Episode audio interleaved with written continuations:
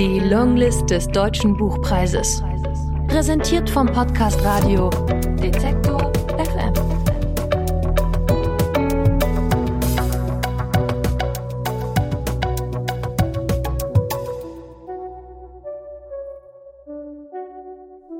Aus Tonio Schachinger Echtzeitalter. Gelesen von Lukas Auer. Sieht man diesen Ort zum ersten Mal, das Schloss mit der Schönbrunner gelben Fassade und der abbröckelnden graugelben Rückseite, den Park mit seinen Wiesen und Sportplätzen, seinem bewaldeten Hügel und seiner Grotte, dann ist die Mauer, die ihn umgibt und deren Höhe je nach Steigung der Argentinier- und Favoritenstraße zwischen zwei und vier Metern schwankt, wahrscheinlich das Letzte, was einem auffällt. Warum sollte man auch an die Mauer denken beim Tag der offenen Tür? Die Kinder sehen ja so viel anderes, die Tennis- und Beachvolleyballplätze, das Hallenbad, den Parkettturnsaal, die Sala Terrena und, wenn sie ihren Blick nach unten auf die eigenen Füße richten, den Steinboden, dessen große Platten über die Jahrhunderte von tausenden Schlapfen glattgeschliffen wurden. Außerdem zeigt man den Kindern die Fußballplätze, die zwei Funcourts, den Hartplatz und vor allem den großen Platz, der auf allen Fotos abgebildet ist und dem Park gemeinsam mit der ihn umgebenden Laufbahn etwas Offizielles, etwas Highschoolhaftes verleiht auch wenn sie nach dem Tag der offenen Tür nie wieder dort spielen werden, weil der große Platz Gegenstand eines seit Jahren andauernden Rechtsstreits ist, dem mit dem Hinweis Platz gesperrt, betreten auf eigene Gefahr Rechnung getragen wird. Von all dem wissen die zukünftigen Marianisten noch nichts. Man erzählt ihnen vom Fremdsprachenangebot, von Schulreisen, Austauschprogrammen, sogenannten unverbindlichen Übungen, in denen die Schüler jeder denkbaren Leidenschaft von Schach über Skifahren bis Aquaristik nachgehen können, aber man zeigt ihnen nicht die Stelle beim Konferenzzimmer, an der trotz einer zusätzlichen Schichtfarbe noch immer der Name des ehemaligen Erziehungsleiters durchscheint, begleitet von den Worten du Kinderficker.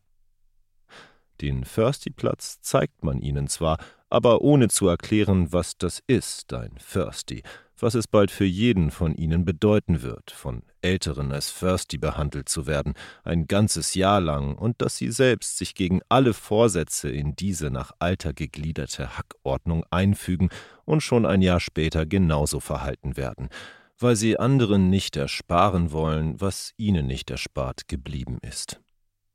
Der Waldplatz ist nicht einmal Teil der Tour, dieser hinterste und schlechteste aller Fußballplätze, der keine Banden und keine Netze hat, in dessen Mitte ein einzelner Baum steht, der gleichzeitig aber auch der beste Platz ist, weil man sich nirgendwo sonst auf dem Schulgelände weiter von allem anderen entfernen kann, und weil direkt dahinter beim Theater Akzent in Sichtweite der päpstlichen Botschaft die beste Stelle liegt, um über die Mauer zu klettern. Wenn die Kinder wieder nach Hause kommen und ihre Eindrücke mit den Eltern besprechen, Pro- und Kontralisten anfertigen, um eine wohlüberlegte Entscheidung zu treffen, erwähnt kein einziger von ihnen die Mauer. Auch Till nicht, ein kleiner rothaariger Junge, dem sie sehr wohl aufgefallen ist, der sie angeschaut, sie wahrgenommen hat, im Gegensatz zu vielen anderen Kindern, für die sie nicht mehr war als eine altmodische Theaterkulisse, ein in grauen Pastelltönen zum Horizont führender Übergang. Es wäre aber falsch, Tills abweichenden Eindruck mit einer besonderen Auffassungs- oder Beobachtungsgabe zu begründen, ihm die Hellsichtigkeit zu attestieren, jetzt schon zu erkennen, was den anderen erst mit 14 oder 15 wirklich ins Auge stechen wird, nämlich, dass sie, anders als andere Jugendliche aus anderen Schulen, hier eingesperrt sind und dass die Mauer dabei eine sehr pragmatische Rolle spielt.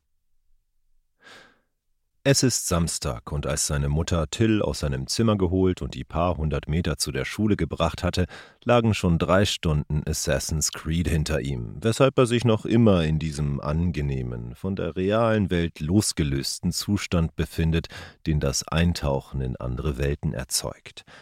Wenn man in einem Computerspiel zu etwas fähig ist, sei es Wände klein zu schlagen und mit dem gewonnenen Holz Treppen in den Himmel zu bauen oder als Parkourläufer jedes erdenkliche Hindernis zu überwinden, kann es passieren, dass man in der Realität dieselben ganz konkreten Möglichkeiten sieht wie im Computerspiel. Wie langweilig ist es im Vergleich darüber nachzudenken, ob man wirklich Latein, Französisch und Russisch lernen, ob man in dieses sogenannte Halbinternat gehen und jeden Tag erst um 17.30 Uhr nach Hause kommen möchte, ob man sich wohlfühlt zwischen all den Fußballern und Volleyballerinnen, zwischen Kindern, die sich schon mit zehn so kleiden, wie sie es ihr restliches Leben übertun werden, in grüne Polohemden und braune Segelschuhe, rosa Poloblusen und weiße Jeans, wie langweilig erscheint alles im Vergleich zu Kunstwerken, an denen hunderte Menschen über Jahre gearbeitet haben, damit sie uns so gut wie möglich unterhalten. Vielleicht ist es normal für ein Kind, das seine Vorstellung von Internaten den Harry Potter-Filmen und den Harry Potter-Computerspielen verdankt, einen Ort zu sehen, an den es nicht gehört, und sich vorzustellen, es könne der dorthin passende Mensch werden. Vielleicht denkt Till auch einfach nicht darüber nach, weil er sich während der Besichtigung vorstellt, wie er vom Boden zur Dachrinne und von dort zum oberen Fenstersim springt, auf das höhere Nebengebäude klettert, über die Dächer zur Karlskirche läuft, um von ihrer Kuppel einen Köpfler mit angelegten Armen hinunterzumachen.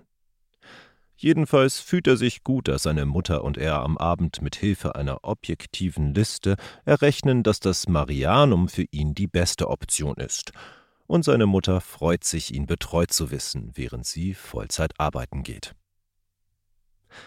Namhafte Absolventen sagen nichts über die Institution aus, die sie hervorgebracht hat, und in einer kleinen Stadt wie Wien ergeben sie sich im Lauf der Zeit von selbst. Das Gymnasium Wasergasse hat Friedrich Thorberg, Erich Fried und Stefan Zweig. Das akademische Gymnasium Arthur Schnitzler, Lise Meitner und Erwin Schrödinger. Das Schottengymnasium Johann Nestroy, Johann Strauß und Ernst Jandl. Und so hat eben auch diese Schule gewisse Menschen, auf die sie verweisen kann, je nachdem, woher der gesellschaftliche Wind gerade weht. Auf Karl Lüger zum Beispiel war man früher deutlich stolzer als heute, und die Namen Hermann von Tränkwald und Fritz Hamburger fallen gar nicht erst oder verschwinden hinter den Namen derjenigen, die wegen Menschen wie ihnen emigrieren mussten.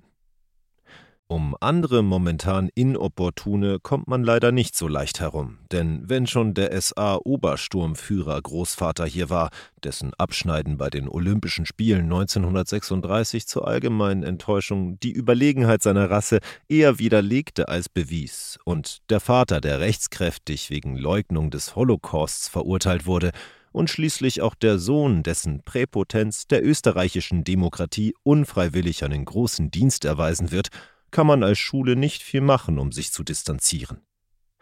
Es wäre aber auch gar nicht so schlimm, wenn Till hier falsch ist, denn die Schule ist groß genug, um einen durchrutschen zu lassen, einem zwar eher aus Nachlässigkeit als aus Toleranz den Freiraum zu gewähren, wenn schon nicht gefördert, dann zumindest in Ruhe gelassen zu werden.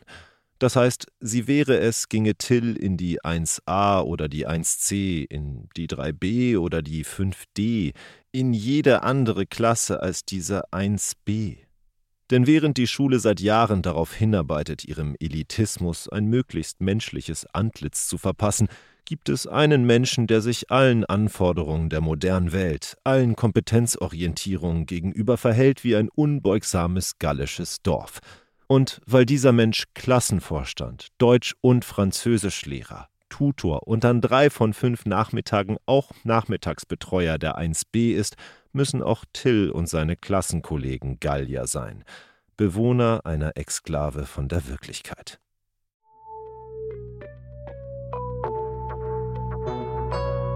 Die Longlist des Deutschen Buchpreises. Präsentiert vom Podcast Radio Detektor